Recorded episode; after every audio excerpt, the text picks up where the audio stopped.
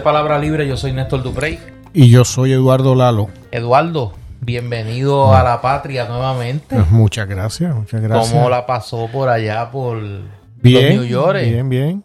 Eh, fue muy productivo y, y muy intenso, así que vengo cansado pero satisfecho. Eh, ¿Qué usted hacía por allá? Cuénteme. Pues estaba... lo, que, se pueda contar. Sí, se puede contar, se, puede contar. Sí. Estuve, tuve dos participaciones en la Trienal de Arte Latinoamericano de Nueva York. Y como decía en el episodio pasado, es un esfuerzo muy grande de la comunidad latinoamericana ¿no? en Nueva York. En esta ocasión, que es la tercera trienal, tenía eh, ocho sedes en distintas partes de la ciudad. Y una pieza que, yo hice junto a John Rivera Pico de video titulada La colonia material, que es un acercamiento a, la realidad colonial puertorriqueña desde una producción basada en mi fotografía y mi dibujo y eh, en, el sonido, ¿no? en la música que, electroacústica y concreta que, que trabajamos John Rivera Pico, Pico, John Rivera Pico y yo. Y en segundo término, la presentación con, un conversatorio en el que participé junto a Consuelo Gotay, la artista puertorriqueña, la gran grabadora, eh, que su último libro de artista está basado en mi más reciente novela, Historia de Yuque. Y entonces ella presentaba esta edición primorosa, ¿no? que solo hay 20 ejemplares encuadernados a mano, con eh, grabados igualmente impresos, ¿no? expresamente para la edición. Y, y fue una, una, experiencia buena. Agradezco particularmente a, a Carlos Rivera, que fue, fungió como curador de, en gran medida de, del esfuerzo de John Rivera Pico y el mío, eh, y con quien pude compartir con mucho gusto esos, algunos de esos días en Nueva York y que es oyente de Palabra Libre. Este, igualmente quiero agradecerle a Consuelo Gotay, no su nuestro encuentro y nuestra colaboración.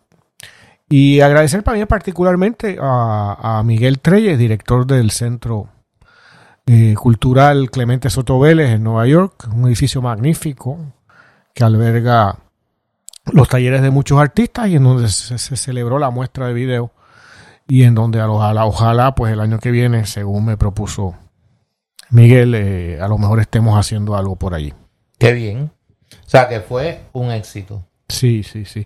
Y tú sabes, Néstor, eh, nada más montarme en el avión, yendo camino a mi silla, que estaba, no, no entre las primeras, sino más hacia el fondo del avión, me paró una mujer este quejándose de que no había podido escuchar el programa el sábado pasado. No. Sí, sí, sí. Y, yo le tuve que un poco que explicar que, mire, si esta semana hemos hecho tres programas, o sea, como que no lo hago. Y, pero nos da muestra del interés de los oyentes y da mucho gusto encontrarse en un sitio inesperado, ¿no? Entrando un avión que alguien se te detenga sí, que te y por su entusiasmo. y, que lo que muestra es el entusiasmo por, lo que hacemos Néstor y la verdad que le agradezco mucho a ella al igual que nada más llegar a Nueva York y estar esperando ahí en eh, a alguien no en, cerca de uno de los terminales y que igualmente se acercara una persona a decirme que es oyente de palabra libre y que eh, está muy interesado y demás, ¿no? Y quiero que no se me olvide, por favor, eh, mandar un saludo especial, porque otro, por oyente de Palabra Libre y por ser oyente de Palabra Libre, un viejo compañero de mis tiempos de universidad en la Universidad de Columbia, Gerald Mackenzie, eh, que escucha regularmente Palabra Libre, escuchó en el último episodio que iba a estar en Nueva York y aunque lo escuchó demasiado tarde como para ir a la actividad en donde se presentaba la colonia material, em, me, pudo contactar y tuve la enorme alegría de más de 40, después de 40 años, encontrarme con este viejo amigo y pasar hace un par de días, en mi penúltimo día en la ciudad, eh, cerca de cuatro horas conversando con él, poniéndonos al día, después de toda una vida, ¿no? Pasada distanciado. Qué buenos son esos encuentros, ¿verdad? Y con posibilidades de hacer cosas juntos, porque ahora por su trabajo y por el mío, pues hay eh, la posibilidad por lo menos de explorar algunas vías. Así que le envío a Gerald Mackenzie, a Gerald, eh, la eh, emoción y la alegría de nuestro reencuentro y el agradecimiento por ser un oyente de, entusiasta como los otros a los que he hecho referencia de nuestro esfuerzo y ha sido uno de los regalos de hacer este trabajo, pues son regalos como estos, ¿no? Encontrarse con personas desconocidas y, y hablar con ellos, pero en el caso de Gerald no, eh, reencontrarse con, con, alguien que, pues, la distancia, él se quedó en Nueva York, yo me regresé a Puerto, primero fui a otro sitio y acabé regresando a Puerto Rico, pues la distancia nos había, no, no había permitido nuestro, nuestro contacto. Un abrazo para él, Gerald. Qué bien, eh, me uno al abrazo que envías a las personas que te manifestaron, tanto en el vuelo como en Nueva York, su escucha de palabra libre.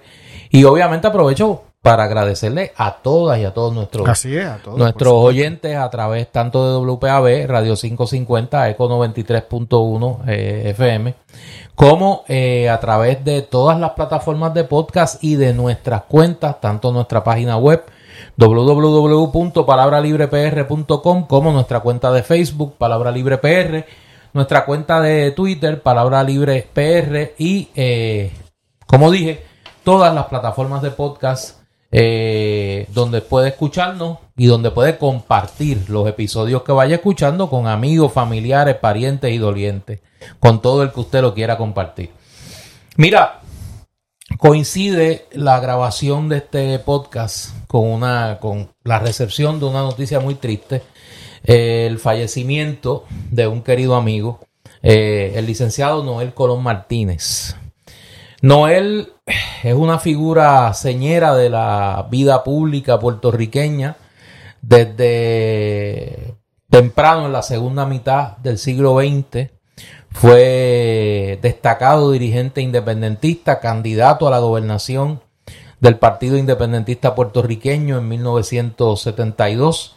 Previo a eso, fue un destacado militante del Partido Popular Democrático, miembro del Grupo de los 22 en la década de los 60. Fue presidente del Colegio de Abogados de Puerto Rico y quizá una de las figuras más comprometidas con el colegio. Y fue un destacado defensor de la descolonización de Puerto Rico, de la independencia, de las causas de la justicia social y sobre todo de promover la convergencia más amplia posible entre aquellos que creemos en la soberanía para Puerto Rico, en la descolonización y en el mecanismo procesal de la Asamblea Constituyente o Asamblea Constitucional de Estatus. Yo tuve la dicha de conocer a Noel por muchos años a través de, primero a través de su hijo Javier, de su sobrino eh, Rubén, eh, de, de, Félix, de Néstor, eh, de esa familia Colón tan extensa. y era un caballero. Él, si algo lo distinguía, que era un caballero, no alzaba la voz, defendía con vehemencia lo que creía pero eh, lo hacía con, un don de gente eh, que, que, que, pocos conservan en el proceloso mar de la política. Eh, tengo que admitir que es una muerte que me afecta mucho. Tuve la oportunidad de, entre las muchas veces que conversé con Noel, conversamos mucho en el proceso de elaboración del libro Lluvias Borrascosas, coeditado por este servidor junto a la doctora Maggi Marrero y don José Sánchez Jorge, donde eh, trabajamos el tema de la, la crisis del independentismo electoral puertorriqueño en la década de los 70, de la que no él fue protagonista, fue expulsado del Partido Independentista puertorriqueño luego de ser su candidato a la gobernación y se sumó al esfuerzo para tratar de levantar una alternativa al PIB en términos electorales, el Partido Socialista Puertorriqueño, aunque nunca militó en el PSP, pero eh, era un colaborador de ese esfuerzo. Es una noticia que admito me, me, me, me duele mucho. Me duele mucho porque me parece que Noel era una voz importante a la hora de tratar de hacer algo que cada vez se hace más difícil en este país, que es tratar de juntar gente. Tratar de juntar gente por causas comunes y tratar de actuar desinteresadamente en pro de una causa, en este caso la soberanía de Puerto Rico y eh, la independencia en el caso de Noel, la libre asociación en el caso nuestro, todo empujando hacia la descolonización. En los últimos tiempos estuvo colaborando con el Frente Puertorriqueñista, una iniciativa dirigida por el amigo el licenciado Luis Toro Goico, de la que son parte eh, Aníbal Acevedo Vilá y otros compañeros, tanto independentistas como libre asociacionistas, y Noel prestó su nombre y su prestigio para esa iniciativa que quizás fue su último gran esfuerzo político. Vaya a la familia de Noel, eh, mis más sentidas condolencias, obviamente haré lo propio cuando se dé la oportunidad públicamente, pero Puerto Rico pierde un gran hombre, pierde un hombre que actuó siempre bajo la convicción de que hacía lo correcto, eh, como toda figura, tiene luces, tiene sombras, pero en el balance la figura de Noel es una ganancia, su existencia ha sido una ganancia para la sociedad puertorriqueña. Descanse en paz, Noel Colón Martínez. Pues yo me uno a, a tus palabras, Néstor. Yo recuerdo a Noel Colón Martínez desde que era muy jovencito, cuando participaba en el panel de con García Pasalacua, ¿cómo se llamaba? Cara cara, cara ante el país.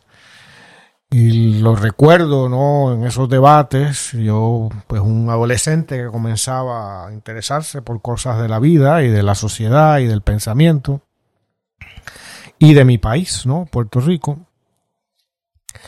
Y ya luego, en los últimos años, ¿no? En la medida que también, pues, eh, eh, pues yo he escrito libros y he escrito en los periódicos y pues ha tenido cierta vida eh, a la luz pública, digamos, de alguna manera, pues Noel Colón Martínez ah, estuvo en alguna de esas actividades, en conferencias, en intervenciones en las que yo participé y siempre tuvo la enorme generosidad y elegancia de acercarse y conversar conmigo brevemente, transmitir su entusiasmo.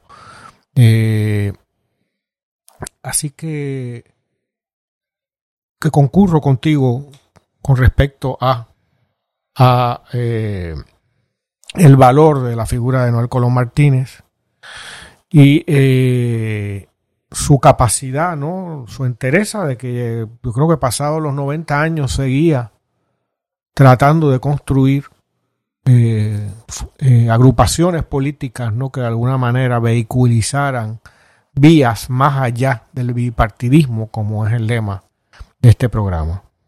Así que honra a su vida, y le deseo a, a, su hijo Javier Colón Moreira, no le envío mi a quien conozco y con quien he participado en programas de radio y en otras actividades, eh, le envío mi más sentido pésame a él y a su familia. Bueno, vamos a eh, tratar de rebobinar y discutir los temas que nos traen esta semana en la conversación. Néstor, ilústrame, porque yo estuve, afuera, déjame estuve en el extranjero. Déjame contarte lo que pasó eh, antes que tú, después que tú te fuiste. Yo te, Como el bolero, desde que te fuiste. Yo quisiera tener tu versión porque... No sé lo que es vivir. En Nueva York, te quiero informar.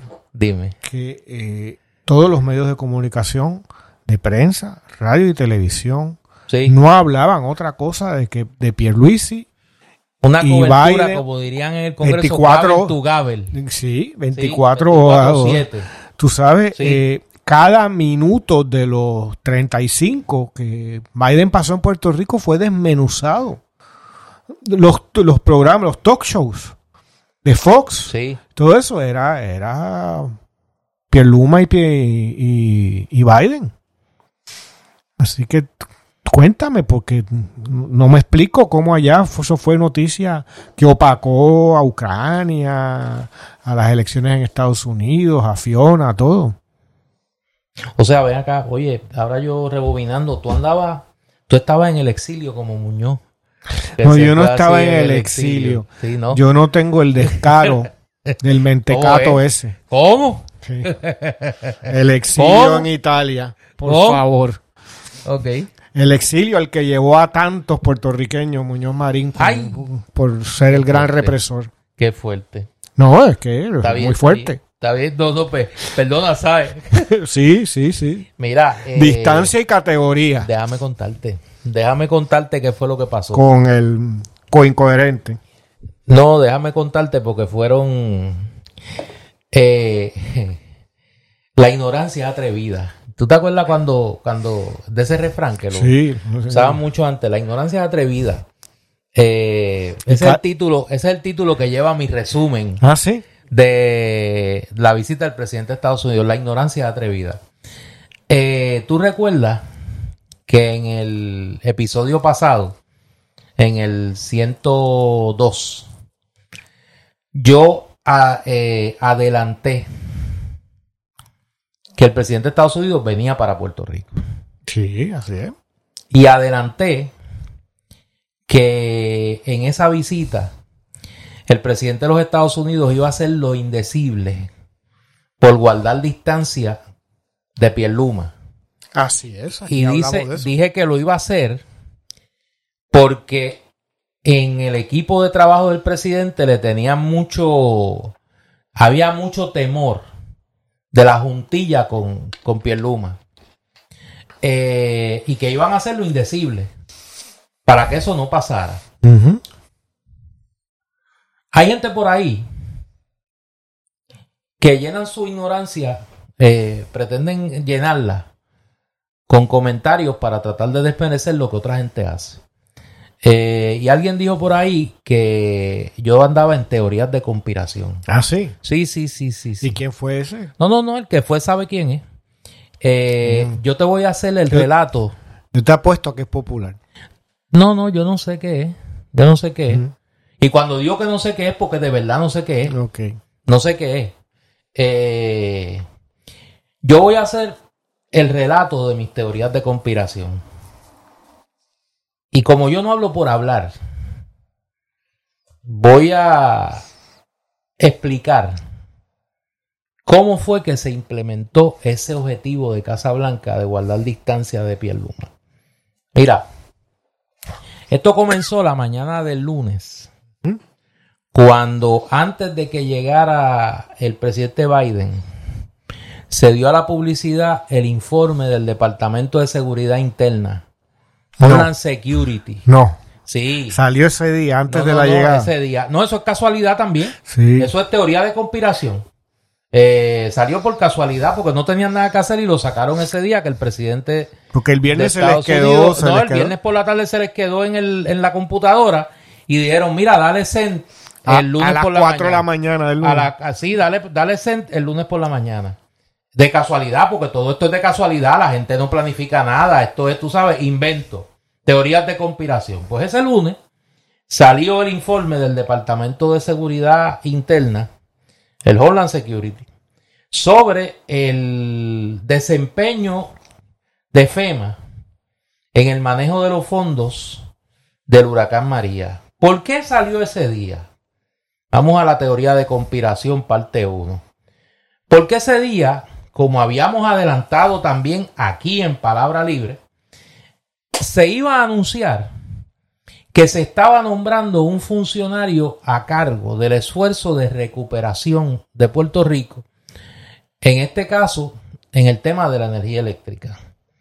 Ese informe de FEMA, del Departamento de Seguridad Interna, le imputa a FEMA no haber manejado correctamente los 65 millones de dólares que se asignaron a Puerto Rico para eh, fondos de recuperación y de haber suscrito contratos montantes a 17.1 millones de dólares con proveedores para los que FEMA no tenía ni políticas ni procedimientos para asegurarse el buen uso de ese dinero. O sea que FEMA es parte de la corrupción. Correcto. Y hay que recordar que los únicos convictos por corrupción, por mal uso de fondos, tras el paso del huracán María, Son de FEMA. son una funcionaria de FEMA y un contratista de FEMA. O sea, hay que recordar eso. Eso fue por la mañana. Para que, eh, como dicen allá en la plaza Palmer de Cagua, se chuparan esa en lo que le mandaban la otra. Porque si alguna parte de la conspiración pierlumística eh, iba a insistir de que fuera FEMA los mismos que habían repartido mal el dinero del huracán María y lo habían repartido a los parientes y dolientes de la casta, los que repartieran ahora el dinero tras el paso de Fiona y particularmente el dinero de la recuperación del sistema energético en Puerto Rico, pues que no contaran con eso. Eso fue con la fresca. La segunda, el segundo evento de la teoría de conspiración. Saliendo de la Casa Blanca, en el pórtico de la Casa Blanca, antes de montarse en el helicóptero que lo iba a llevar a la base Andrews para montarse en el avión para venir a Puerto Rico. El presidente Biden se asegura de decirle a los eh, periodistas que viene a Puerto Rico porque a los puertorriqueños no los han tratado bien. Hmm. Pero no dijo quién. Pero podría ser Pierluisi. Por eso no dijo quién. Podía haber dicho la pasada administración, refiriéndose al presidente Trump, no trató bien a Puerto Rico. Pero optó por decir porque no los han tratado bien. Y hay que asegurarse que esta vez las cosas se hagan bien. Y así siguió caminando y se montó. ¿Por qué fue que Biden dijo eso? ¿Por casualidad?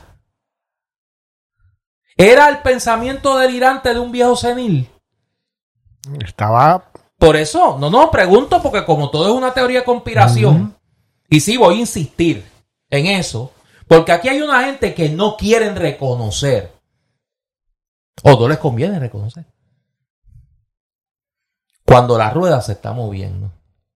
Y como quisieran que la rueda no se moviera nunca, porque como cuando se mueve la rueda no hay guiso en el bipartidismo, pues no les conviene que la rueda se mueva. Y entonces todo hay que tirarlo a broma, chacota, todo es un invento, todo es una teoría de conspiración. Pues como parte de la teoría de conspiración, el presidente le tiró ese comentario antes de montarse en el avión. Llega el presidente Biden a Puerto Rico. Un repaso elemental a los videos de las visitas anteriores de los presidentes de Estados Unidos a Puerto Rico que están, mire, en YouTube. Como están, para los que son fanáticos de la tecnología, en YouTube está el video de la visita del presidente Eisenhower. En YouTube está el video de la visita del presidente Kennedy. En YouTube está el video de la visita del presidente Obama. ¿Y de Trump? Y en YouTube está el video de la visita del presidente Trump. Si usted va a todos esos videos, usted verá que en la escalerilla, al lado de la escalerilla donde baja el presidente, hay una fila de dignatarios esperando recibirlo. Inmediatamente. Aquí, cuando llegó el presidente Biden, el gobernador Pierluma y la hermanísima que ahora es eh, como el aceite. Ella es tres en uno. Ella es esposa de un cabildero, primera dama y ocupa un puesto también oficial. Ella tiene dos puestos y una gestoría en Fortaleza. Pues trataron de colarse a tal punto que pasaron dos cosas. Y como esto es una teoría de conspiración, con ver el video basta. Ahí está el video. Un agente del servicio secreto. De Puerto, de Puerto Rico. No, no, no, de, los de allá. Ah, de allá. De los de allá. Empujó. Pero empujando. Literalmente al gobernador y a, la, y a la hermanísima. Y a la hermanísima, a la señora Cari. Los trataron como emigrantes. A la, señora Cari. Como dieron como el merengue. Como mexicanos cruzando la frontera, los empujaron. ¿Tú te acuerdas del merengue aquel de un poquito para atrás, por favor? Ajá. Pues así, un poquito para atrás, por favor. A renglón seguido. En su propio país los empujaron. Sí, sí, sí. A renglón seguido. Mueven la guagua. Y los pisan. No, no, no. Mueven la guagua.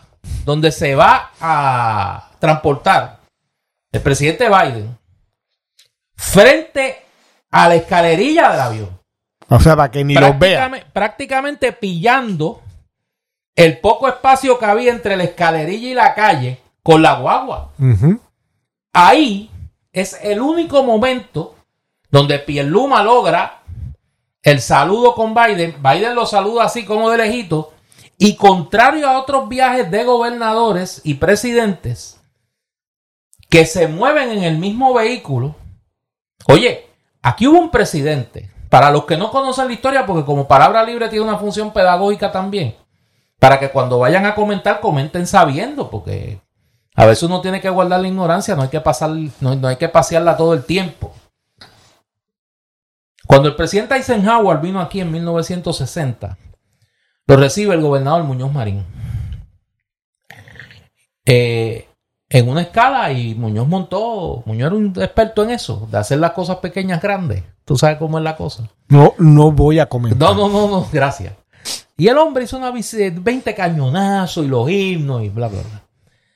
Cuando Eisenhower se va a ir de Puerto Rico, monta en el avión, en el Air Force One, a Luis Ferré, que era candidato a gobernador del Partido Estadista Republicano. Y aquí se aprobó hasta una resolución de la Asamblea Legislativa, censurando a Eisenhower. Es decir, ese es el momento donde tradicionalmente los políticos comparten con el presidente de Estados Unidos. Pues el presidente de Estados Unidos decidió que se iba a ir en su propio vehículo con su esposa y varios funcionarios del gobierno federal y el gobernador Pierluma, la señora Cari, Jay Guyovín y Jay Guyovín se fueron en un carro aparte. ¿Y por qué fue eso así, Néstor? Bueno, no eso es teoría de conspiración. Porque no usan desodorante Por o eso, algo no así, sé, no sé. de- casualidad. Lo hicieron por casualidad. Llegan al muelle de Ponce. Y los otros acelerando atrás. Sí, sí, no, no, pisado, pisado. Llegan al muelle de Ponce. Y la famosa reunión que el gobernador habló. No, porque yo sí me voy a reunir con el presidente y le voy a dar un eh, le voy a dar un informe. A, a exigir. a No, no, no, le voy a dar un informe del estatus de toda la obra de recuperación y demás.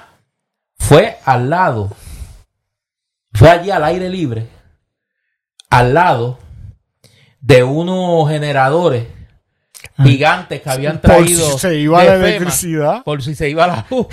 Y, no, tenía unos rollos de cable. y, y rollos de cable. Acá que yo estaba. Allí había, mira, plan B, plan C, plan D. Pues entonces lo pusieron al aire libre allí. Hasta un, un megáfono. Sí, sí, que parecía una clínica de béisbol. Parecía una clínica de béisbol en vez de una reunión. Con uno, con unas cartulinas que parecían, alguien puso en Twitter que parecía la feria científica. que parecía la feria científica. Esa fue la reunión que le dio el presidente de Estados Unidos al gobernador de Puerto Rico. Allí al terrero del sol, diría mi abuelo. Al terrero del sol. Allí en el, en el puerto de Ponce. El próximo episodio, la teoría de conspiración, es que cuando llega el momento de la actividad, habla el gobernador y todo el mundo se queda esperando. Bueno, el gobernador procederá, como pasa siempre, a presentar al presidente de Estados Unidos. ¿Y qué pasó aquí? Pues pusieron en el medio, entre que hablara el gobernador y hablara Biden, a dos líderes comunitarias de la playa de Ponce, dos mujeres. Ellas son las que presentan al presidente de los Estados Unidos. Y para que vea que esto es, como dicen, una teoría de conspiración y casualidad y que pues invento. Y las tengo entendido que la pre- lo presentan, una de ellas hablaba español. Lo presentan en, español, Lo presentan en español. O sea que Dos días después, el presidente Biden y su esposa van a la Florida. y pasó lo mismo. No, no. En Florida, quien presenta al presidente Biden es el gobernador de la Florida, como suele suceder. Pero ¿quién es el gobernador de la Florida? Ron DeSantis, republicano, ultraconservador, archienemigo de Joe Biden. Y quizá- Joe Biden podía decir muy fácilmente, yo no quiero que me presente este cromañón. Yo quiero que me presente alguien más. Mira como en Puerto Rico que me presentaron dos líderes de la comunidad. Se buscaba dos ancianitos de allí de la Florida, este, y lo presentaban, o dos hispanos. No lo presentó el gobernador. Porque la excepción no es lo que pasó en la Florida. La excepción es lo que pasó aquí. O sea que es como Que el gobernador no, no dejaron que lo presentaran. eh, es una práctica, o sea, una intención clarísima de separarse No, no, no, pero es que de no he acabado. Yo sé que no, pero No, no, estoy no. resumiendo. Esto sigue, no, no, esto sigue. Habla el presidente. Que habló horas. Sí, no, no, no, no. ah, Pero habló, digo, habló de carretilla. Porque iba a llover. Porque iba a llover. Y, y Y el todo el mundo anunció- temiendo que le diera un yello. No, no, y que le dieron ya allí una, una, un, un stroke, un ataque de sol y se desmayara el hombre. El hombre anunció, para sorpresa de todos, lo que ya habíamos anticipado aquí en Palabra Libre, fíjate, que se iba a nombrar un coordinador del esfuerzo de recuperación en el área energética, la secretaria de Energía. Que no se le da dinero a la fortaleza de Pierluma para nada en el mundo. Y peor, repite lo que dijo en Washington, para que esta vez sí se hagan las cosas bien. Porque nosotros, los norteamericanos, estamos preocupados por ustedes, los puertorriqueños. ¿Eh? Y establece la separación. Establece la distancia. Pero y la diferencia. pero correcta. Eso, pero eso no acaba ahí. Cuando está terminando su discurso, el hombre que tenía prisa por acabar su discurso dice: Antes de terminar, yo les voy a.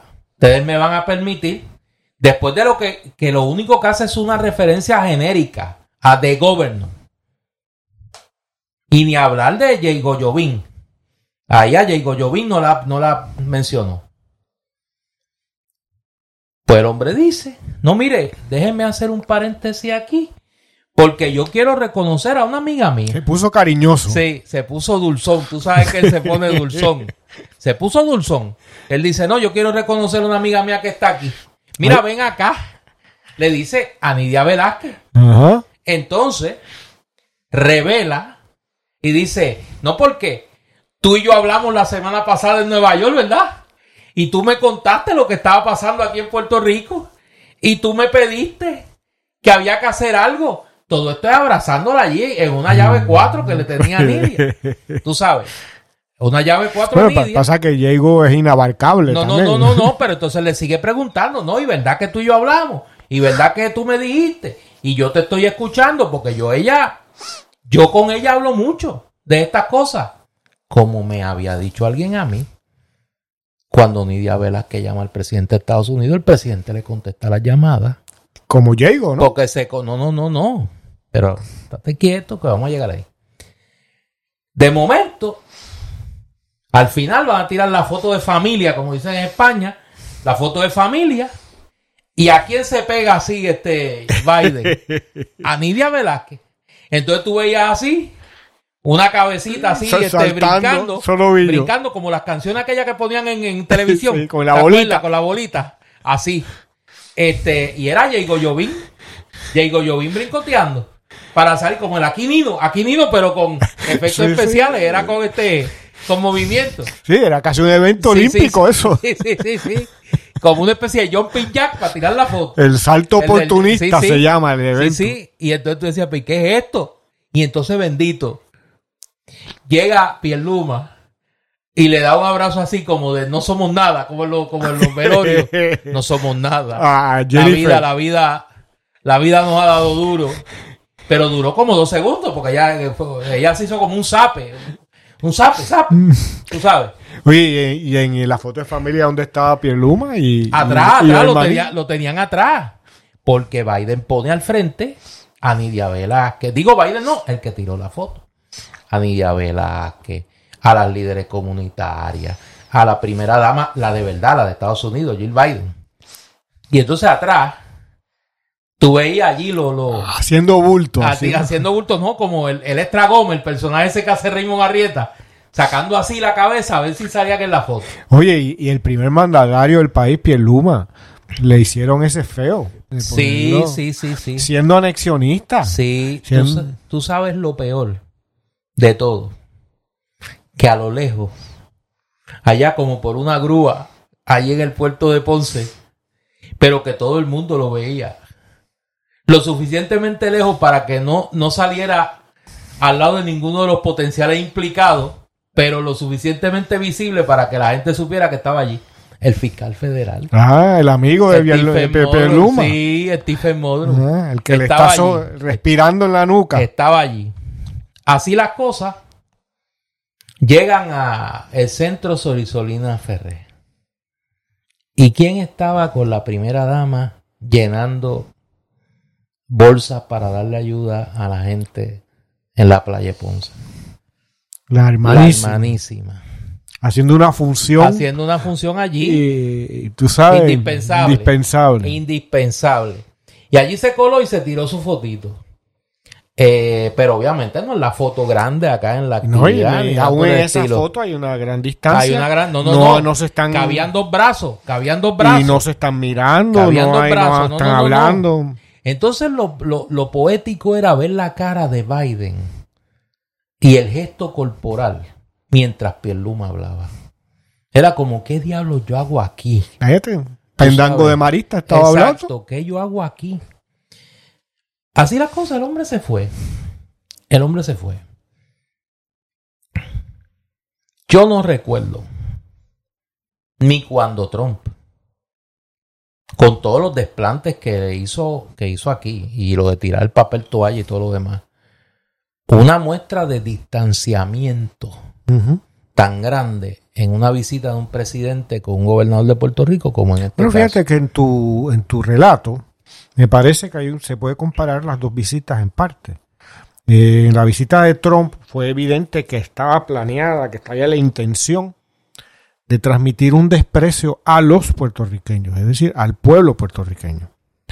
Y en el relato que tú haces, que yo pude ver, bueno, parcialmente en la distancia, eh, según estaba estos días allá en Nueva York, eh, me parece que hay una intención expresa igualmente de expresar un desprecio no al pueblo de Puerto Rico, eh, sino al go- a sus gobernantes, a ciertas personas por lo menos que gobiernan eh, o que están en, en la cúpula alta de, ese gobierno y de hacer todo lo posible por impedir que se aprovecharan de su visita en términos propagandísticos o de prestigio o de futuras campañas políticas, ¿no?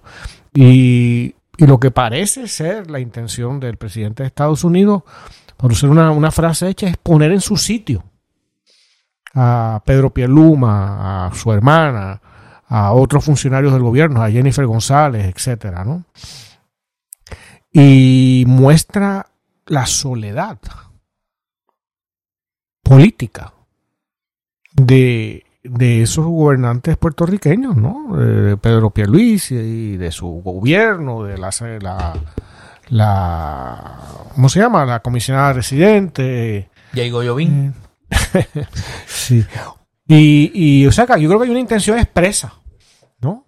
Eh, de mostrar un malestar, por lo menos, ¿no? Cuando no un desprecio, o sea, es, es un acto de desprecio que un presidente de Estados Unidos, con toda la carga imperial que eso tiene, que llegue a su colonia, de la cual está consciente perfectamente Biden de que esto es una colonia, y que se, y sus consejeros y él mismo, de que se puede prestar a gran malestar el que le pase el carro y le haga así que no te montes en el carro o no permita ni que se le acerque, el que no salga en la foto, esos todos son actos de, de desprecio.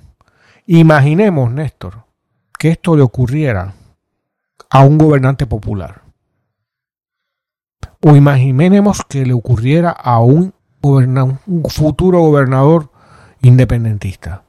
¿Cómo hubiera sido leído? Como un acto de desprecio, de violencia, porque eso es. Pero como al mequetrefe que tenemos de gobernador es un, un colonialista y colonizado, ¿no?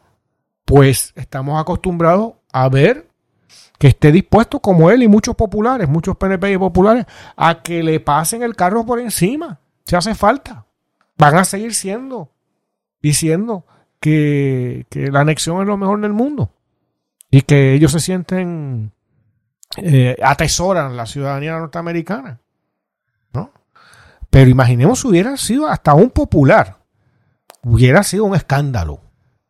No es escándalo porque en su eh, ignominia colonizada son capaces de aceptar esto y mucho más. Este tipo de desprecio y mucho más. Es más, ni lo perciben como desprecio personal porque por su eh, pertenencia a la casta eh, son insensibles a las opiniones de los demás, aun sean estas las del las del presidente de Estados Unidos. Tú sabes lo, lo peor de estas cosas que, que, que pasaron en esta eh, esta visitita. Esta visitita. Al final, cuando se está acabando la actividad, se queda el micrófono abierto. Cuando termina todo Mm. y se escucha a Joe Biden decir, remove me quickly. Remove me quickly. Vámonos pal. Exacto. Eh, después trataron de excusarlo como que no es que el, El calor concepto, el concepto remove remove me quickly es maravilloso, tú sabes. Eh, y lo el elogio que le dedica a Nidia cuando dice que Nidia es una de las mejores congresistas Nidia is one of the best congresswomen in Congress Oye, Néstor, te quiero preguntar, ¿y los cabilderos de la estadidad, la, la- la delegación bueno eh, legislativa federal de, Había. de Puerto Rico? había a la ¿Dónde orilla estaba? de la carretera. eh, yo no le puedo llamar ni un puñado. Había como un grupito Ah, estos son los protestantes. de los protestantes, Lo- lo- pero no los cabilderos no se vieron por allí. La- la- los Rosa Parks puertorriqueños. Exacto, pero los cabilderos no se vieron por allí. Esos no estaban por allí. Mira, hay más de la visita. Hubo 10 10 Rosa Parks. ¿Tú crees que llegaron no, a la, no, no a la DC? Rosa Parks con eso. No, que verdad, después, este, que después cabrón. tú sabes, a quien le escriben en las redes a mí, Sí, tú sabes, sí. que cómo tú No, vas a comparar mis excusas. con Rosa Parks. Obviamente es, ar- No, no, es el no, no. sarcasmo, ¿no? No, no, no, no. pero eh, eh, esos luchadores por los derechos civiles, pero por no la haga, igualdad, lo haga. este, llegaban a 10. ¿Tú crees? Yo creo que no llegaban a 10. Yo creo que no llegaban a 10. Eso, eso era que se le ponchó la goma allí a una familia o Parece que no, se quedaron, se quedaron a pie. Esa es buena, se quedaron a pie. Eh, mira, antes de seguir, vamos a la. eh, Pero va a haber más de esto, ¿no? Sí, no, no, antes de, eh, tenemos. Tú me tienes que dar más información. No, hay par de cosas más. Oye, pues. y, y la Alterlúgaro no estaba allí. No, no la vi. Y, no la vi. y Mayita no estaba en su, su antiguo feudo. No la vi tampoco. y, Debe haber estado. Porque estaba, había una gente que como que estaban y no estaban. De hecho, los líderes legislativos estaban allí. Hay una foto de Tatito que parece así como que David Banner caminando por la, por la, la- la- la carretera aquella que él caminaba al final de Hulk, así mirando de lejos. este, eh, y, Oye, pero lo- lo- y Dalmau estaba allí. los presidentes legislativos, Biden no, no habló con no, ellos. no, no, ¿para qué? Oye, Pero me para qué? sorprende, chicos, No, no, como no, ellos no, son no. tan importantes. No, no te sorprende. Eh, y, y oye, ¿cómo hubiera hablado? En caso de, digo, hipotéticamente, ¿cómo hubieran, cómo hubieran compartido? Oye, es una buena pregunta.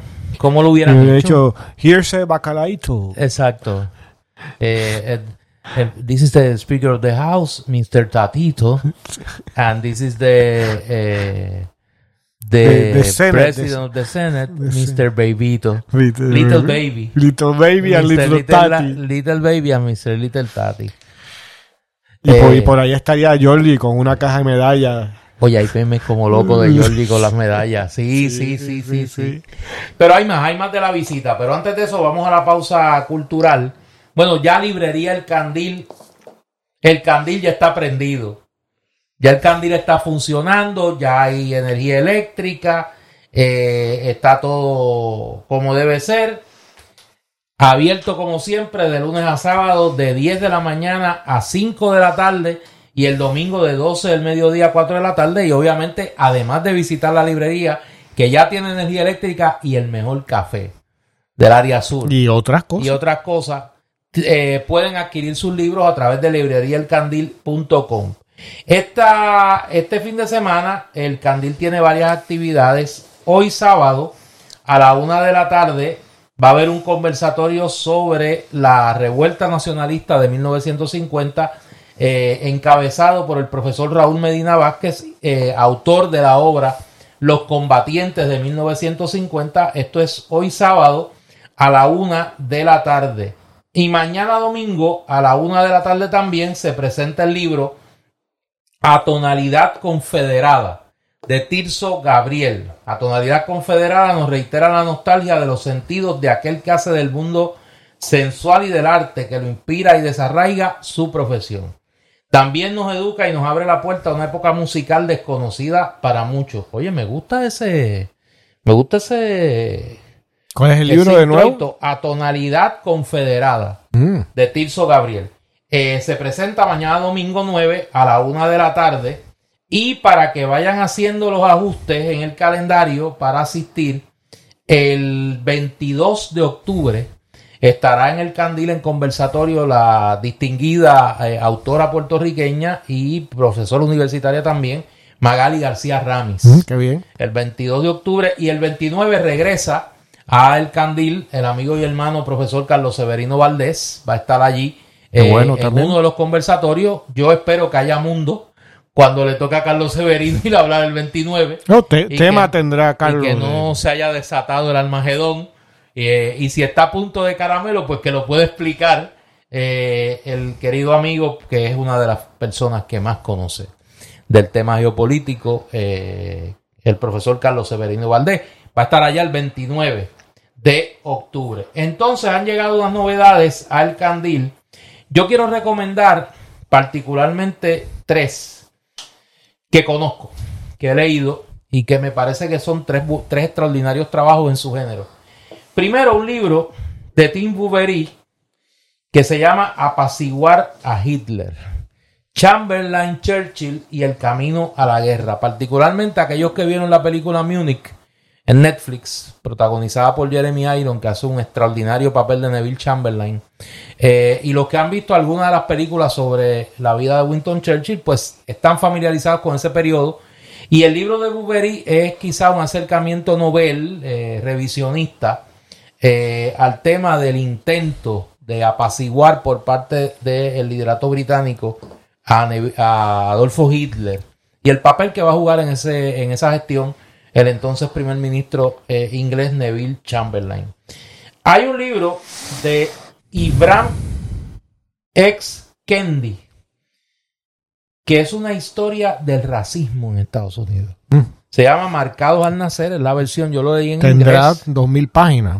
La historia definitiva de las ideas racistas en Estados Unidos. Ambas publicaciones son de Editorial Debate, la prestigiosa editorial española.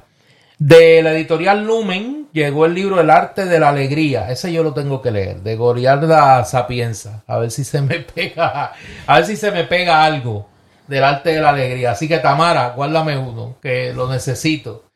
Y una de las biografías, se han escrito varias, pero una de las biografías más interesantes sobre Pepe Mujica, el expresidente uruguayo, que ahora está de moda en Puerto Rico por la entrevista que le hizo eh, Normando Valentín, pues eh, Mauricio Rabuffetti eh, escribió, periodista uruguayo, escribió un libro, José Mujica, La Revolución Tranquila, es una, es, una biografía corta, pero, pero, pero erudita, sobre la figura del expresidente eh, y ex guerrillero tupamaro eh, Pepe Mujica. Eso es lo nuevo que está en el ah, ah, candil. Hay más, Néstor. Hay más. Hay más. No.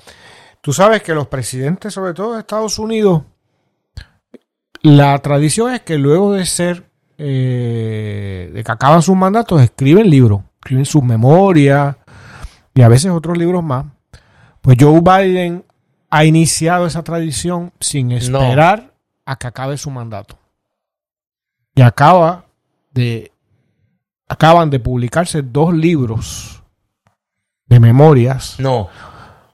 Una es de memoria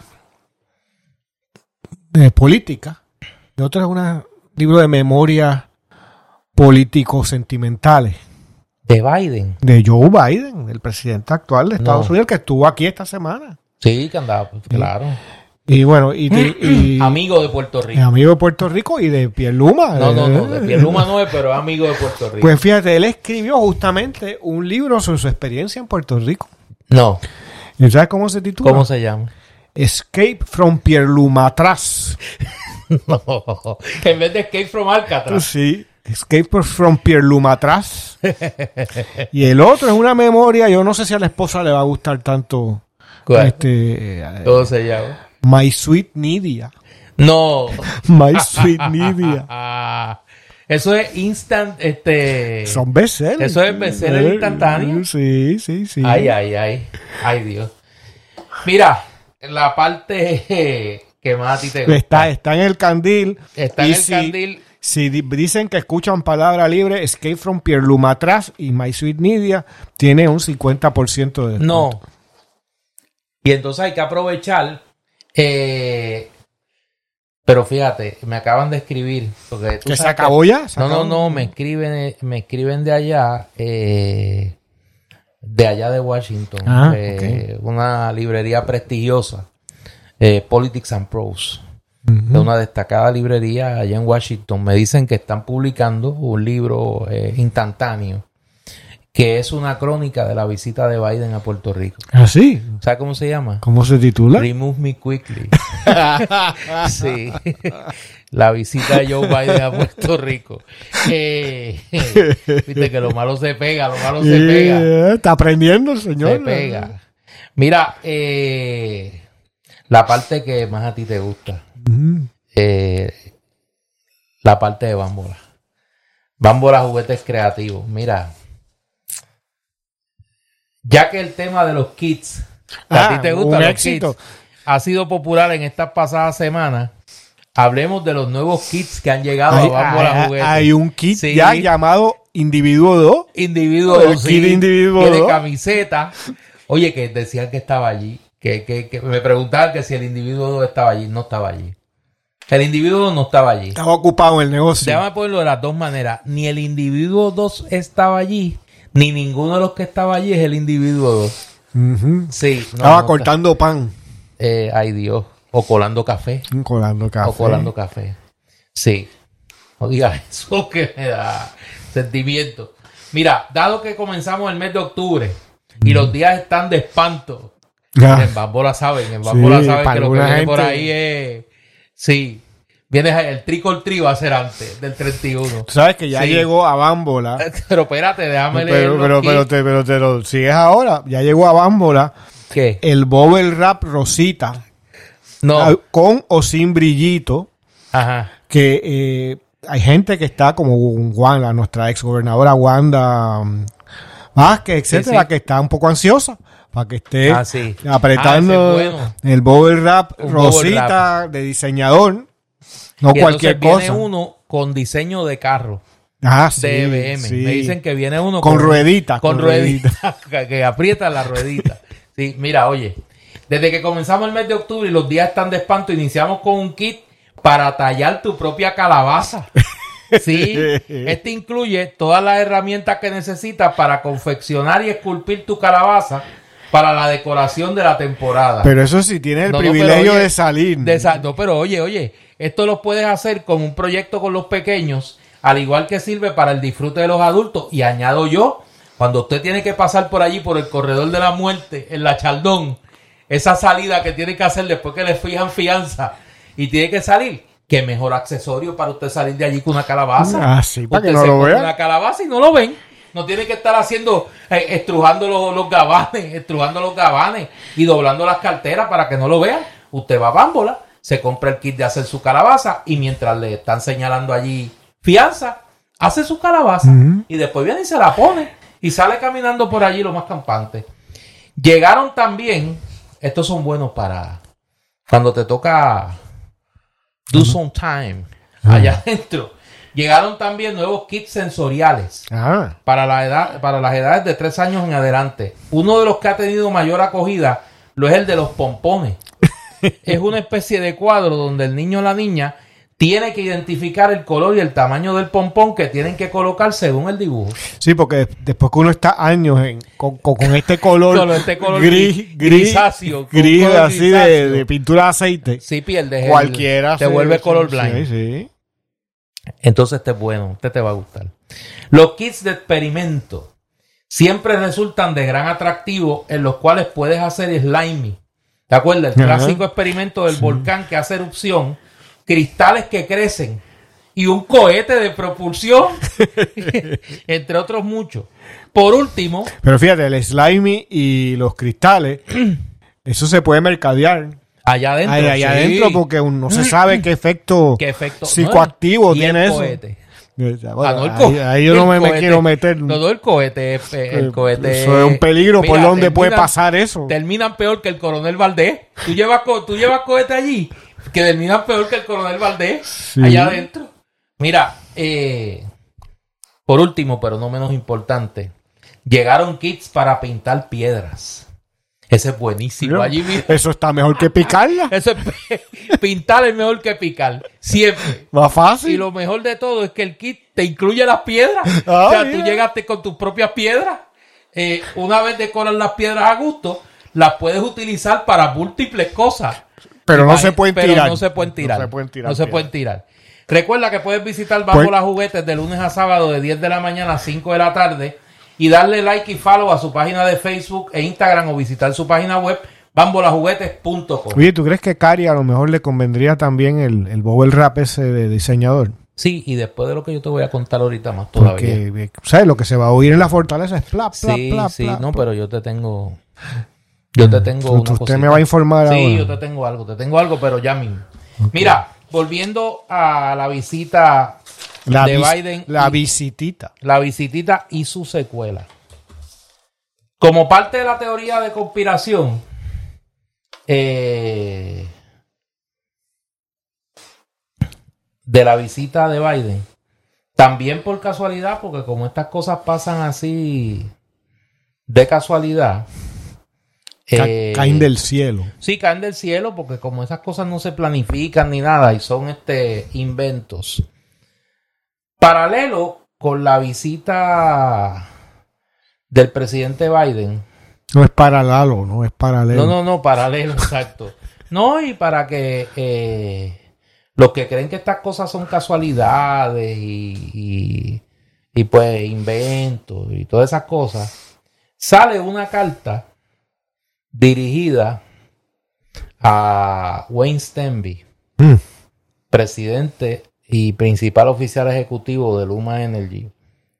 La carta tiene fecha el 27 de septiembre. Fíjate qué casualidad que es la misma fecha del informe de Homeland Security. Sí, es casualidad, eso es invento. No tienen relación. No, no tienen relación alguna, eso es casualidad. Donde Fran Palón, el eh, presidente del Comité de Energía y Comercio de la Cámara de Representantes, Bobby Roche, veteranísimo congresista afroamericano, eh, presidente del subcomité de energía, y Diane Dillet, eh, presidenta del subcomité de supervisión e investigaciones, tres reconocidos congresistas de, eh, de De allá de ranking eh, a nivel de la Cámara de Representantes, le envían una carta a Wayne Stenby solicitándole que le detalle al Congreso cómo están eh, distribuyendo el dinero que reciben por concepto del contrato con el gobierno de Puerto Rico, y estoy citando, y por qué la compañía no ha podido preparar adecuadamente la infraestructura de energía de la isla para aguantar un huracán categoría 1. Esta información la tienen que proveer antes del el próximo martes 11 de octubre. Y entre las cosas que le piden están las siguientes. Describa la cantidad de fondos que su compañía ha recibido anualmente mediante el contrato con la Autoridad de Energía Eléctrica de Puerto Rico. Al proveer su respuesta, por favor desglose los ingresos del, por concepto del contrato tanto anualmente como por categoría, tales como cargos anuales, incentivos anuales y cualquier otra eh, disposición generadora de ingresos en el contrato. Eso es lo primero que les pido. Lo segundo, provea una descripción de las métricas de confiabilidad bajo el contrato con la Autoridad de Energía Eléctrica, incluyendo el informe de progreso de su compañía hasta la fecha en cumplir con esas métricas. Tercero, por cada uno de los siete aumentos en las tarifas que su compañía ha implementado desde junio del 2021, por favor explique A. El racional de dicho aumento. B. La cifra de incremento de ingresos generado por cada aumento. Y tres, eh, ¿cuándo y por qué? ¿Cuándo y cómo? Luma ha reinvertido esos ingresos en medidas para aumentar la confiabilidad de su servicio de energía eléctrica. Cuatro, describa cualquier medida de resiliencia de la red y otros esfuerzos de preparación hechos en anticipo del huracán Fiona y el presente entendido de Luma sobre la eficacia de esos esfuerzos. Quinto, provea las fechas en que usted anticipa que A. 50% de sus clientes tendrá restaurado el servicio de energía eléctrica. B. 75% de sus clientes tendrá restaurado el servicio de energía eléctrica y C, el 100% de sus, de sus clientes va a tener servicio de energía eléctrica. 6. Resuma toda tecnología para resiliencia de la red que esté siendo utilizada actualmente por Luma incluyendo almacenamiento de eh, energía, microredes, etcétera, y cualquier otro plan para implementar medidas tecnológicas adicionales. 7. Describa cualquier cambio que se haya hecho en los ingresos, en las inversiones de Luma y en las estrategias de cara a futuro como resultado del comportamiento de la red de energía eléctrica durante y luego del huracán Fiona. 8.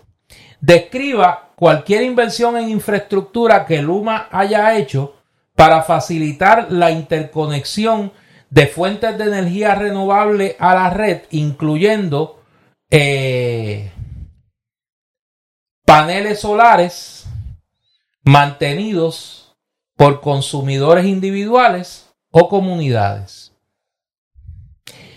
En adición, le requerimos un informe al personal del comité para el 14 de octubre del 2022 en el cual recibamos un eh, un update, un, una apuesta al día. Una apuesta al día del progreso de Luma en restablecer el servicio de energía eléctrica a los consumidores puertorriqueños y para entender mejor el desempeño general de Luma bajo este contrato y sus planes para mitigar el dolor de los puertorriqueños en futuros desastres. Oye, ¿tú no crees que esa carta la debió haber mandado Pierre Luma? Te prohíbo que me leas la mente. Ah, Tienen que venir tres representantes a la Cámara a exigirle a Luma Lo que el gobernador Pierluma no se ha atrevido. Lo que no se ha atrevido. Bueno, que como él es parte de Luma. Claro, claro, claro. A esto hay que sumarle el esfuerzo que se está haciendo en la Cámara de Representantes de Puerto Rico por el amigo representante Luis Raúl Torres, que tuvo que soportar esta semana la payasería de este eh, malandrín, arrogante, eh, ugly American, Wayne Stenby, que se atrevió a ir allí. Ugly Canadian. Eh, ugly, Canadian, perdóname. Sí, sí, ugly Canadian. Que se atreve a ir allí vestido de obrero.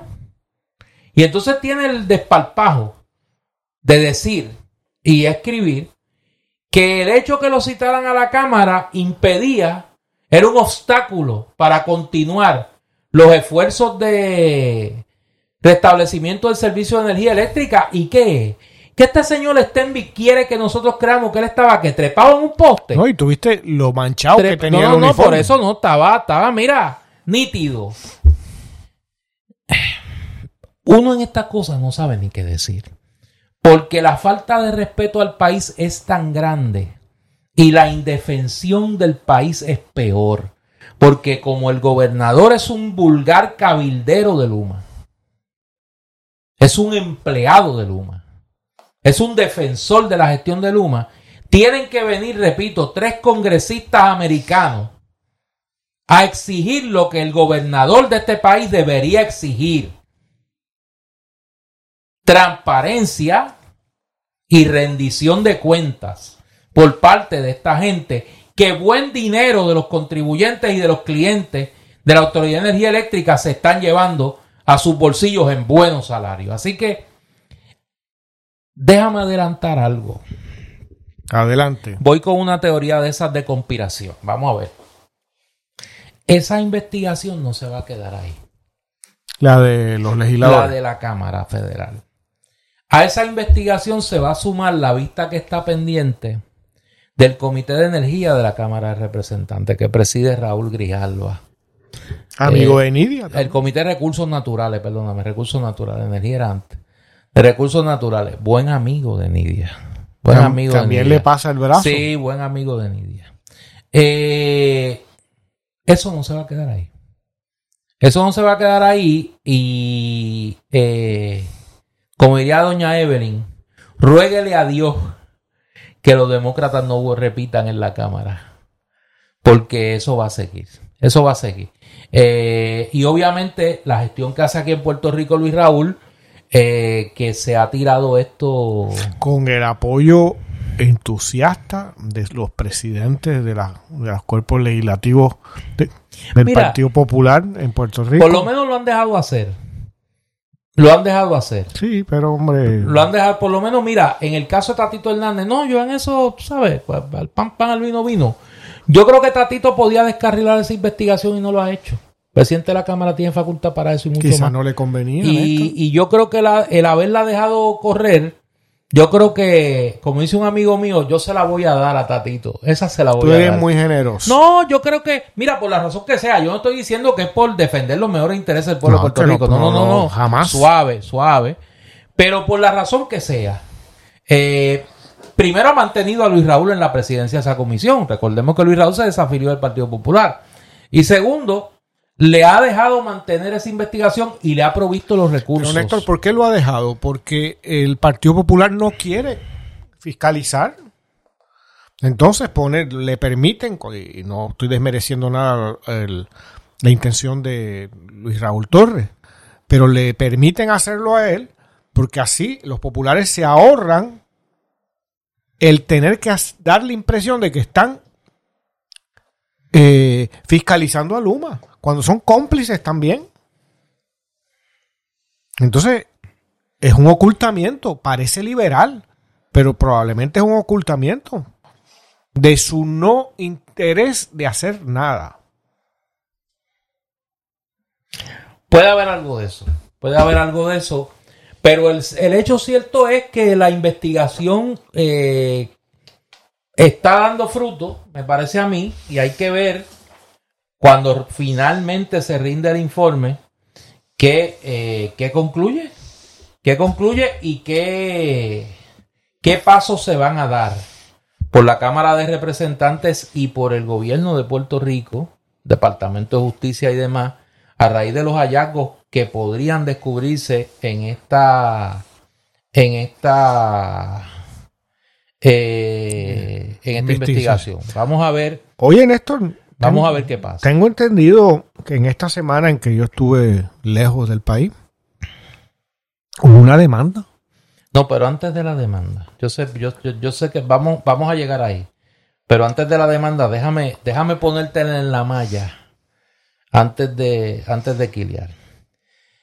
Una de las secuelas de la visita de, del presidente Biden eh, a Puerto Rico es que para intentar colarse, para colarse en la actividad, la hermanísima se inventó, o alguien allí se inventó, que le enviaran a el presidente al equipo de trabajo de presidente eh, del presidente Biden una lista de las personas que iban a estar en la línea de recepción y la colocaron a ella y pusieron Caridad Pierluisi primera dama de Puerto Rico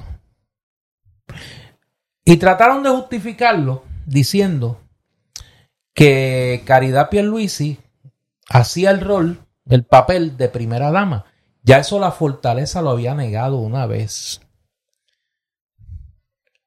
Cuando se cuestiona por la prensa, en ese sentido quiero reconocer el trabajo del periodista amigo Roby Cortés, que le hace el señalamiento y la solicitud de información a Fortaleza de si en efecto ellos atestiguan que Caridad Pierluisi es la primera dama de Puerto Rico y que en esa función estaba en la línea de recibimiento del presidente de Estados Unidos. está al borde del incesto lo que estamos hablando. No, no, no, eso es, tú sabes, no te metas en eso.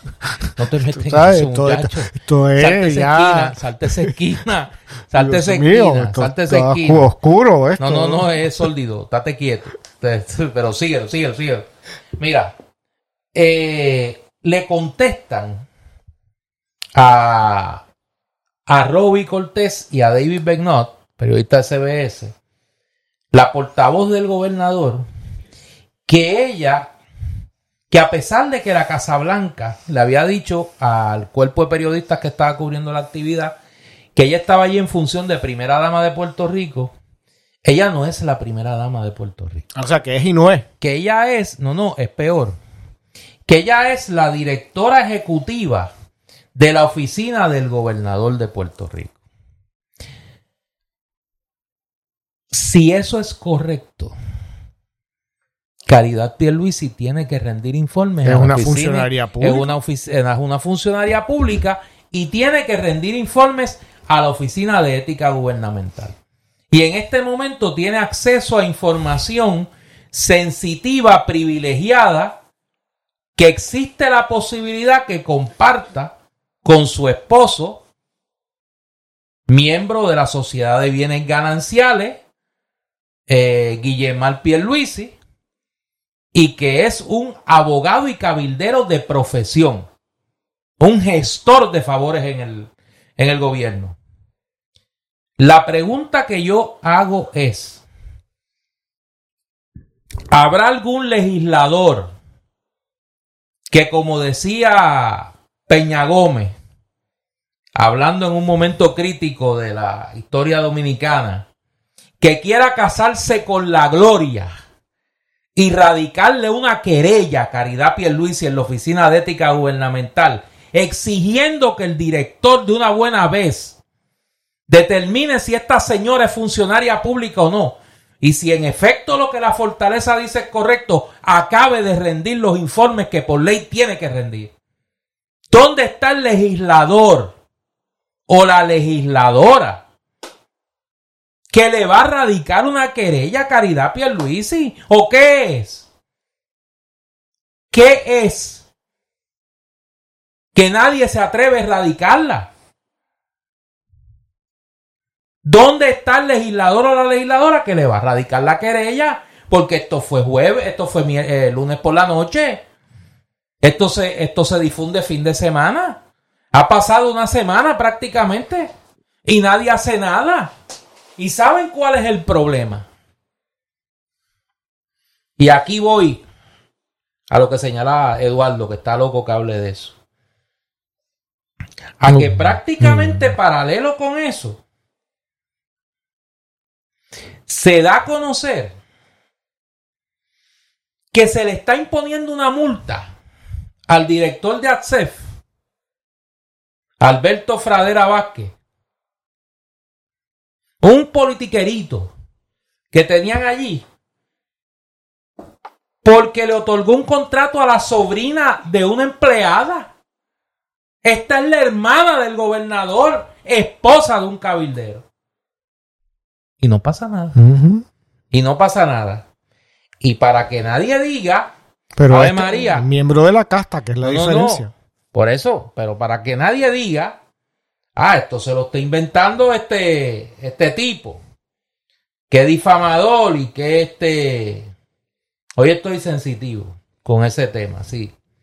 Eh, esta misma semana, para que no haya, para que el que tenga duda se acabe de convencer, se da, se da la publicidad en una publicación que yo por lo menos no sabía que existía sobre la industria de seguro. Se da a conocer que ahora mismo André Guillemal, el cuñadísimo, el cuñadísimo, esto es de la revista Seguros y firma Miguel Díaz Román, que es un periodista que yo he citado en otros momentos aquí, periodista de raza, periodista de experiencia.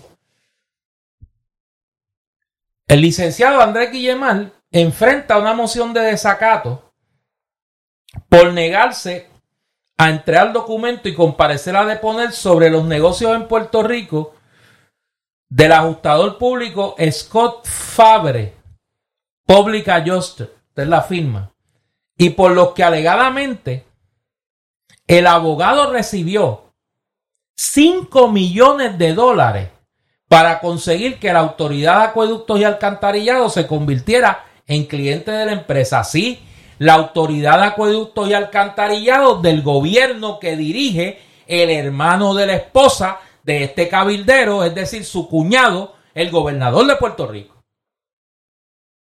5 milloncitos. 5 milloncitos. Pero entonces, Oye lo que dice. Del pueblo de Puerto Rico. Oye lo que dice este, este maestro. Dice.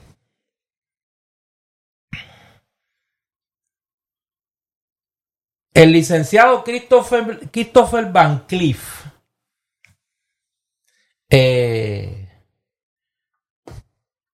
que es uno de los pejes que está en este asunto envuelto, dice, y voy a, voy a leer de la noticia de Miguel Díaz Román.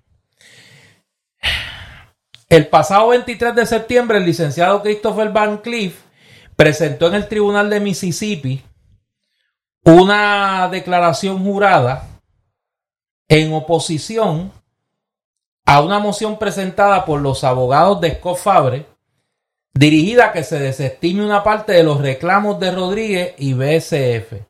En la declaración jurada, Van Cliff dice que el pasado 2 de mayo sostuvo una reunión con Scott Fabre en las oficinas de Scott Fabre en el sector de, de Kiln, ubicado en el condado de Hancock, en Mississippi. El documento señala que en la conversación con Van Cliff, Scott Fabre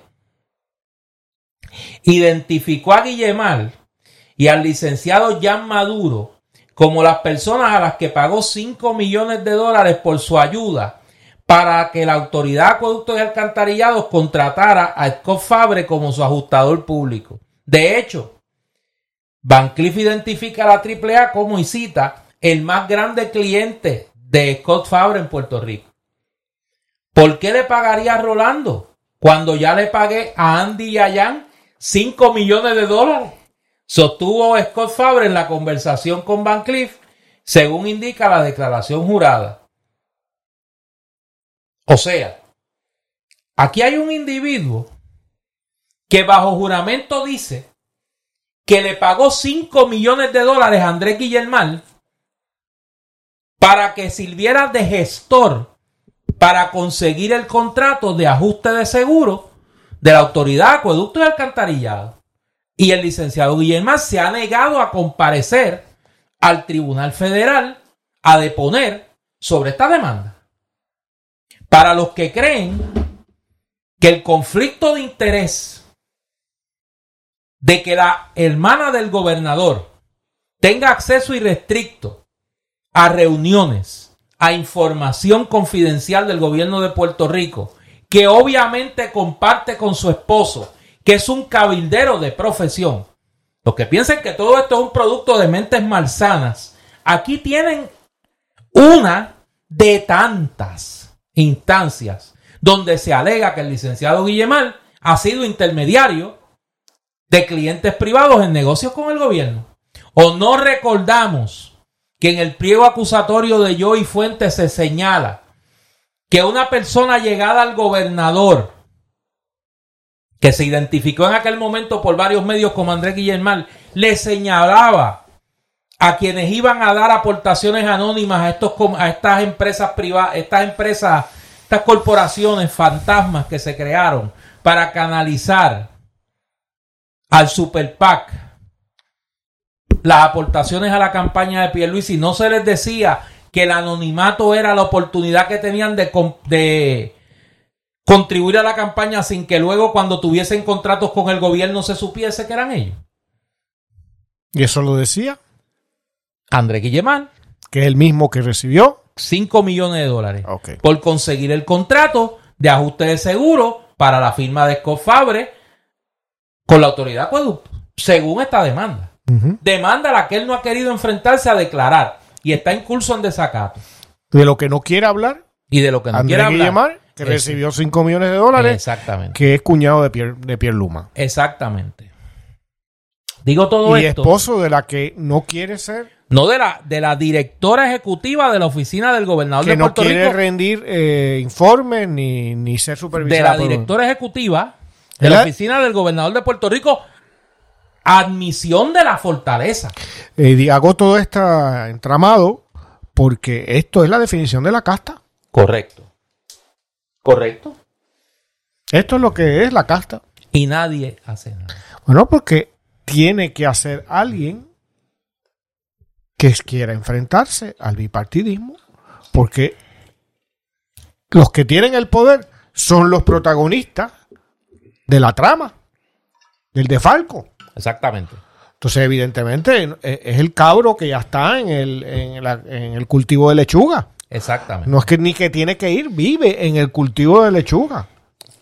Entonces, pues tiene que llegar otro ser vivo a, por lo menos, eh, eh, infundirle algún temor al cabro para que no se coma tan rápido las lechugas. Por eso, cuando uno plantea estas cosas, y me parece que en ese sentido eh, tenemos que estar bastante, bastante alertas. No es casualidad que el presidente de Estados Unidos y su comitiva le sacara el cuerpo al gobernador.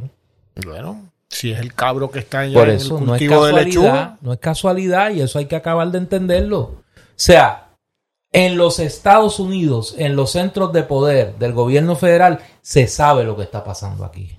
Se sabe quiénes son. Se sabe quiénes son, lo que han hecho, lo que quieren hacer. Y por eso están pasando, como me dijo alguien, cosas que antes no pasaban. Por eso están pasando cosas que antes no pasaban.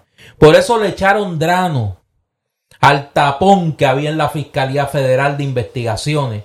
Que Rosemilia Rodríguez, como buena modista de alta costura, al servicio del PNP, torpedió para que no se llevaran a buen término. Ahora toda esa podredumbre le echaron drano y se lo echó a Stephen Muldrow y el equipo de fiscales federales que están allí, que acabaron con el amapucho que había en la Fiscalía Federal dirigido por Rosemilia Rodríguez al servicio modista de alta costura al servicio del PNP. Eso es lo que está pasando y van a pasar cosas. Van a pasar cosas. Fíjate, ahí se han beneficiado los fabricantes de Bobel Rap de diseñador. Así, no, y Bambola. Y Bambola. Bambola ha tenido un crecimiento exponencial. eh, ya mismo este, el, el, el, panadero pon- nos pone de ejemplo. Sí, pero no diga panadero, porque después la gente se confunde y me preguntan que si es sidre. No, sidre no es. Mm. No, no. no. No, pero digo, eh, me y refería... me dicen que ya no, me dicen que ya no. Me dijo alguien que sabe que ya no. Que es ex panadero. Mm. Sí, ex, ex. parece que los compromisos, los compromisos, los, los reales y los potenciales, Ujú. pues lo han hecho Lo han hecho desplazar su profesión. desplazar su profesión a otro, a otros campos más. Ujú. más Eh, eh, plácido. el miedo lo, le- Pues le- que el miedo, acuérdate que el miedo, la gente se mueve por miedo. Oye, y el Bobel Rap de diseñador es caro. es caro, sí. sí, ¿Sabes? sí, sí, Eso sí. no es... Ay, Dios. Mira, en uno de tus temas favoritos, el Partido Popular. Oye, fíjate, hemos hablado como, ¿cuánto? Como una hora y una hora y media. ¿eh? Y no hemos mencionado eso. No, pero en el Partido Popular semana- están pasando cosas, mira. Pero pa- pasan cosas. Para que pasen cosas tiene que haber algún tipo de vida. Ahí... Eh, renunció el secretario general del Partido Popular. ¿Me puedes proveer el nombre del ciudadano? Porque el no sé quién es. representante, no, no, estate quieto. El No, representante, yo no sé quién es. Ramón Luis Cruz Burgos, representante de allá de Yabucoa, del área este de Puerto Rico. Yabucoa, creo que tiene un pedazo de, eh, no sé si Patilla, San Lorenzo, aquello por allá. Eh, Y tiene un gran pedazo de obsolescencia. bueno, Ramón Luis Cruz Burgos renunció. Eh, parece que es parte de las intrigas eh, popul- populoides. Boy- eh, del bohío, porque ya Sí, no son palaciegas. sí. No, no, por de- eso iba a decir palaciega, de la no, caseta. No, no, no, no. Eso es muy De la covacha. Pues parece que en el Partido Popular hay una pelea por la presidencia del partido No me digas. que va que ahí, como hemos dicho aquí, eh, Dalmau se lo se consiguió una extensión ahí media wichiwachi hasta febrero. Y parece que Ramón Luis eh, está identificado con la candidatura de Jesús Manuel Ortiz, representante de Jesús Manuel Ortiz, que aspira a la presidencia del Partido Popular. Este fue el que, que habló recientemente, ¿no? Sí, sí. Fíjate, sí. ya he olvidado completamente Sí, lo que sé. dijo. No, yo sé. ¿Sabes? Yo, no me sorprende, no me sorprende. Eh, mira, yo quería decir algo sobre esto. No sobre el Partido Popular, porque obviamente ya, Dígalo. como diría mi sé. mamá, eso no es problema mío. Eh, pero yo, yo creo, y este soy yo acá, desde mi atalaya, como decía aquel, eh, de mi condición de hombre libre desde palabra libre. Hay que retomar con interés la conversación de una alianza política de cara a las elecciones del 2024. El tiempo apremia. Eh, ya estamos en octubre del año 2022. Estamos a un mes que falten dos años para las elecciones. Eh, y hay mucho que hacer. Yo creo que aquí los eventos de los pasados meses eh, le pusieron un... Le pusieron un... No un detente, pero le pusieron un poquito, redujeron la velocidad de los eventos. Y yo creo que esa conversación hay que retomarla. Yo... Yo espero que esté activa la conversación. Que... Yo sé, eh, me consta, que desde el movimiento Victoria Ciudadana se han estado, se han estado haciendo acercamientos eh, a organizaciones de la sociedad civil, personas de la sociedad civil que no, no militan en Victoria Ciudadana, organizaciones comunitarias y demás, y que las conversaciones para una alianza política de cara al 2024 eh, han continuado. Yo creo que hay unos pasos que se deben dar que no se han dado. Que me parece que el más urgente es tomar la decisión si se va a cuestionar en el Tribunal Federal la ley electoral de Puerto Rico. Yo creo que no hay la más mínima oportunidad de lograr eh, prevalecer en el foro local, porque el foro local está al servicio del Partido Progresista eh, y del Partido Popular y a ninguno de los dos le interesa que eso prevalezca. Yo creo que hay que estudiar esa posibilidad. Yo sé que se ha estado estudiando, que hay un grupo de abogados Eh, yo me voy a reservar los nombres, sé quiénes son, ellas y ellos, y pues son gente muy competente. Y yo espero, como esperan tantos cientos de compatriotas, que en los próximos meses esos pasos se den. El país no se puede jugar el riesgo de que esta casta permanezca en el poder. El Partido Popular no es instrumento para derrotar a esta casta y provocar los cambios que Puerto Rico necesita. La única avenida abierta electoralmente que puede generar una mayoría electoral que controle la Asamblea Legislativa y elija a un gobernador o una gobernadora que responda a ese cambio político que el país exige en un programa común de reforma política, de reforma gubernamental, de adesentamiento de la vida pública, es la conjunción de fuerzas que debe partir de un entendido entre el Movimiento Victoria Ciudadana y el Partido Independentista Puertorriqueño con el concurso de otras fuerzas sociales del país. Pero ese primer paso hay que darlo pronto. Eh, mi exhortación humilde desde la lejanía, desde el total retiro de la vida política, a mis amigos, tanto en Victoria Ciudadana como en el Partido Independentista, y a los que no son mis amigos que militan allí, y que deben anteponer el interés del país por encima de cualquier otra consideración, a que aceleren la marcha.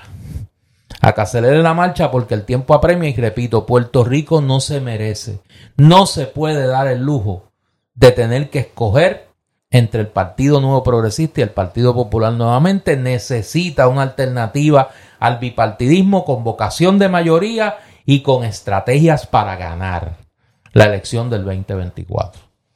Bueno, Néstor, tú sabes ya que aquí lo hemos hablado en muchas ocasiones. ¿Cuál es mi parecer al respecto? Concuerdo en todos los puntos con lo que acabas de, exponer. Eh, yo, como dije hace un par de minutos, Espero que la conversación esté activa y que esa gran coalición se esté fraguando. Yo creo que esa gran coalición ya se está fraguando a nivel de los electores. Eh, ahora está por verse que esa unión de mínimos de la que tantas veces he hablado se dé a nivel de la oficialidad de esos dos partidos políticos y de otras instituciones de la sociedad civil que quieran devolverle a Puerto Rico la esperanza.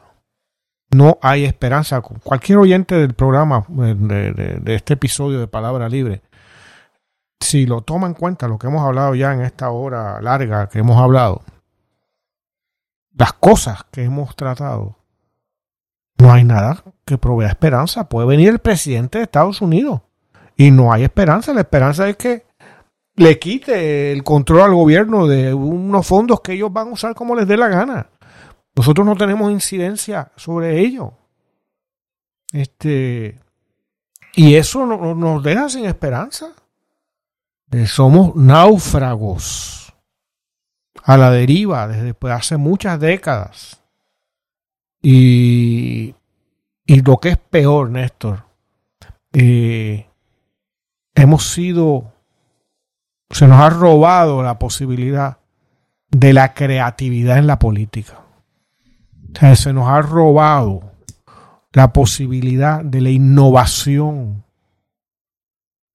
en, el, en cómo se organiza una sociedad para obtener más poder.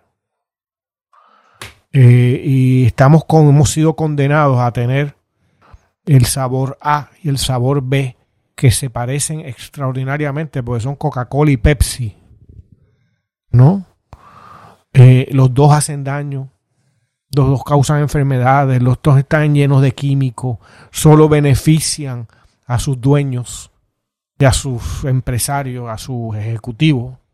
Mm, le da igual si eso, si esas bebidas le hace en la metáfora al Partido Popular y el PNP le hacen daño al país. Ah, no lo hemos hablado, pero a la hora que estamos hablando todavía hay grandísimos sectores del oeste sin electricidad, casos patéticos que todos seguramente hemos escuchado de personas envejecientes, personas encamadas, personas con, de cualquier edad con serios problemas de salud, viviendo ya en la tercera semana y pico, ¿no? Eh, en unas condiciones eh, terribles, mientras que las actividades empresariales asociadas a la casta organizan actividades para degustar vinos, ¿no? Con prestigiosas denominaciones de origen, con total indiferencia de que se esté muriendo la gente a menos de una hora en carro de San Juan. ¿No?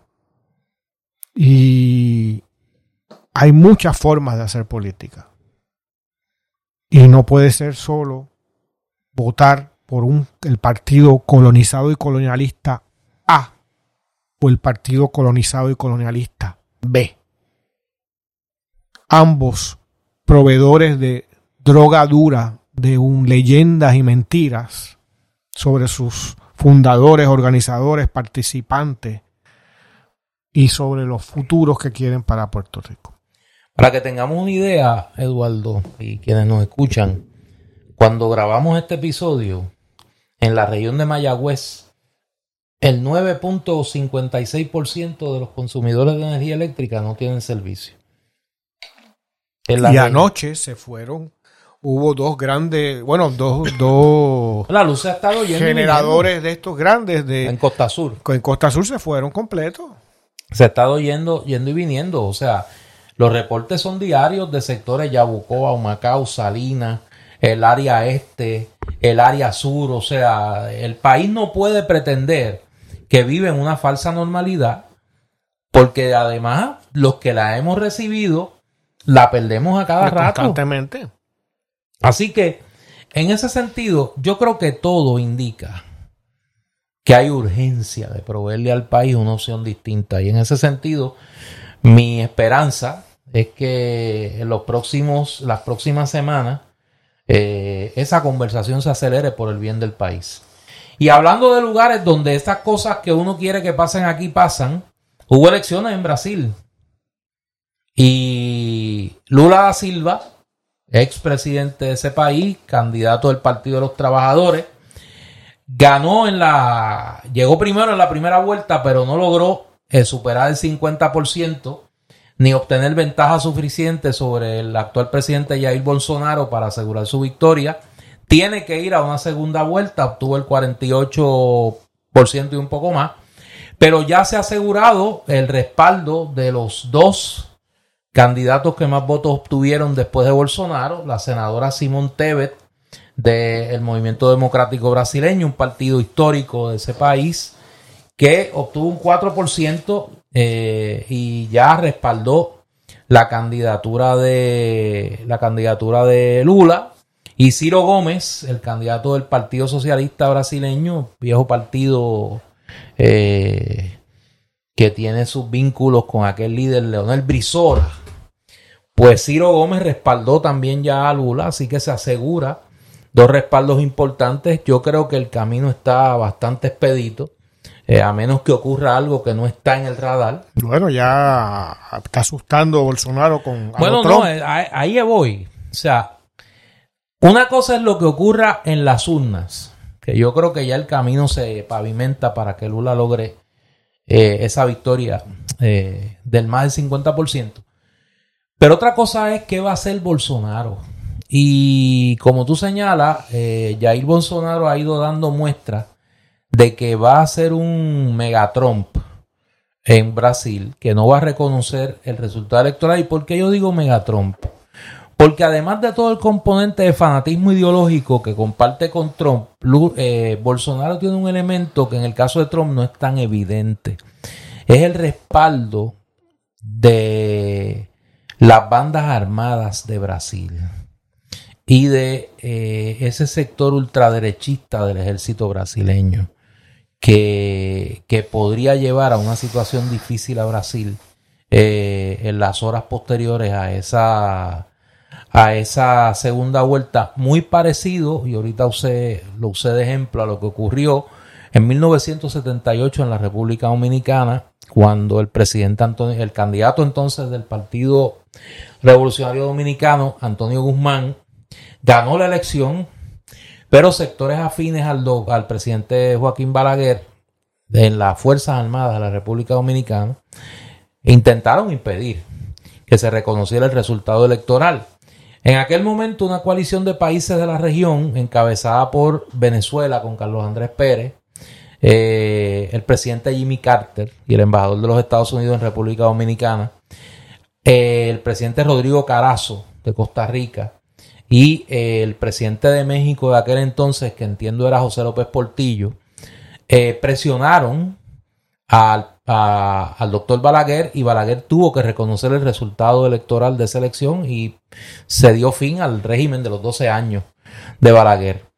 Algo similar podría pasar aquí, donde Bolsonaro y un sector del ejército se niega a reconocer los resultados. Ya Bolsonaro, como Trump, ha estado levantando el espectro de un potencial fraude por la máquina, o sea, la, el, copycat del trumpismo y ahí va a depender mucho de la comunidad internacional. Yo citaba en las redes una expresión del embajador de Brasil, de Estados Unidos en Brasil, y de funcionarios del Departamento de Estado, particularmente a Lula, de que los Estados Unidos iban a asegurar de que se reconociera el resultado electoral de la elección en Brasil.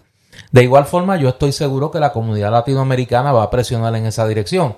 Lo digo porque hay que estar pendiente. Eh, yo creo que la situación de Brasil, por, por la importancia regional que tiene Brasil económica y políticamente, es un país que la región no se puede dar el riesgo que hay una situación de inestabilidad política. Así que en ese sentido vamos a ver qué pasa. La segunda vuelta es el 30 de octubre.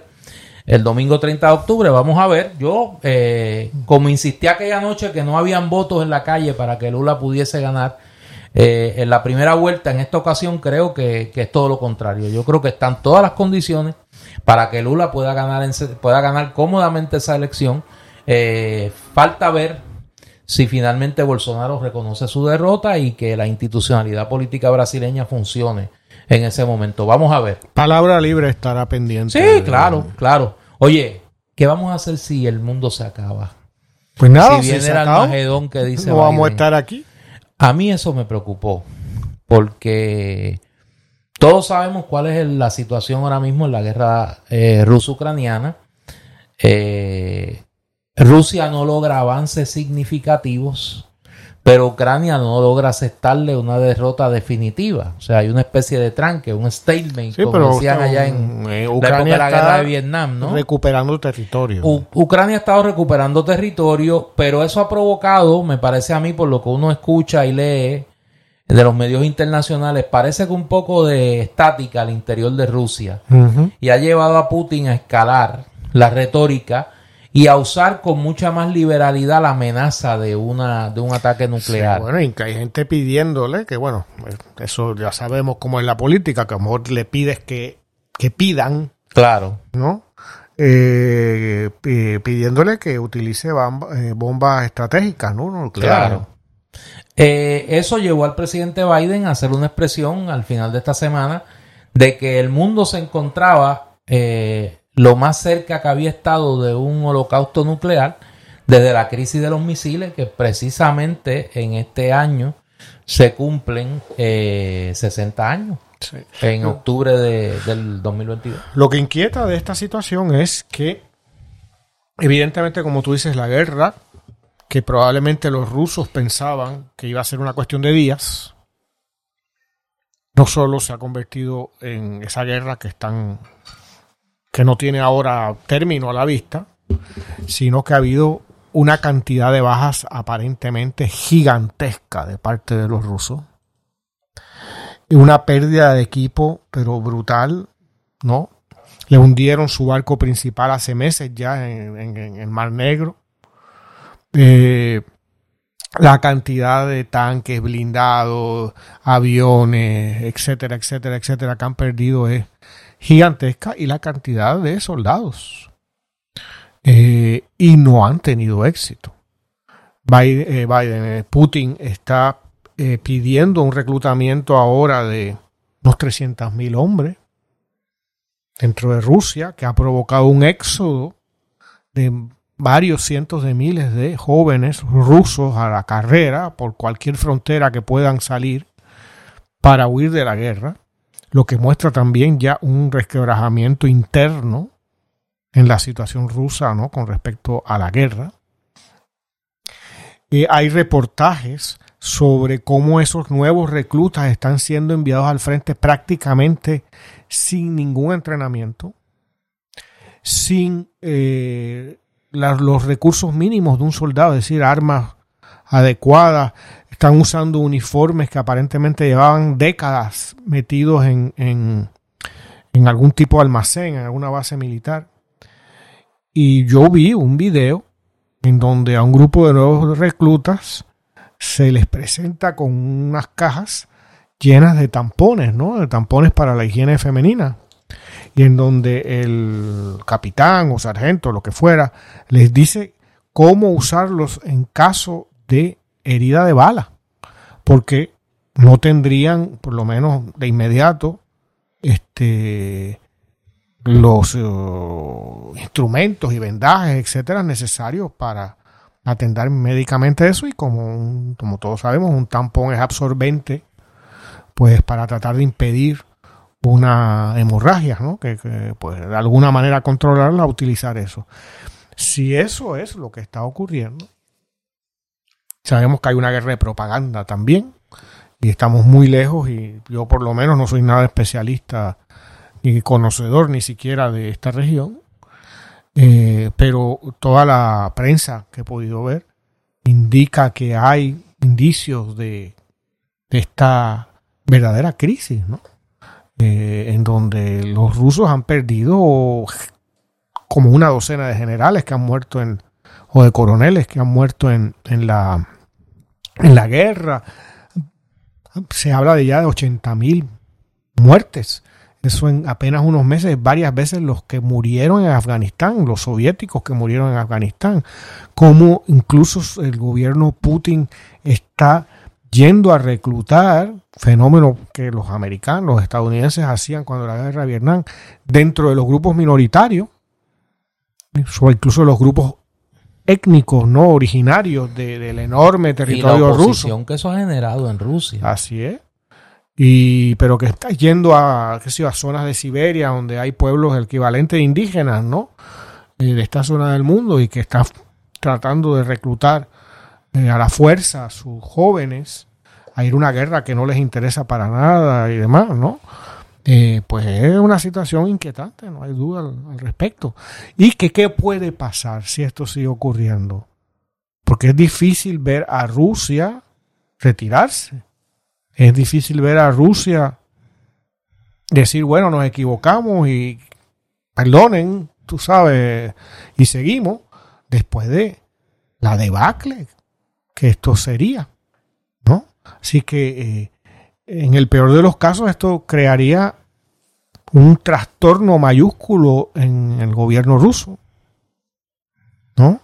O el quedarse eh, en, esta, en esta especie como de, de homeostasis terrible, ¿no? O si se encuentra muy acorralado Putin y su gobierno, eh, recurrir a estrategias verdaderamente eh, horribles, ¿no? Suicida. Sí. Vamos a ver, vamos a ver y obviamente hay que observar. Pero por lo menos Mientras, como decía el gran combo en Akangana, llega el demonio atómico y nos limpia. Yo soy Néstor Duprey. Pero antes que nos despidamos, me, avisan de Bambola que, llegó el, una edición especial de, de Halloween de Bobble Rap con coquitos y pavitas para apretar y, para y, bajar la ansiedad. causa ansiedad el bipartidismo.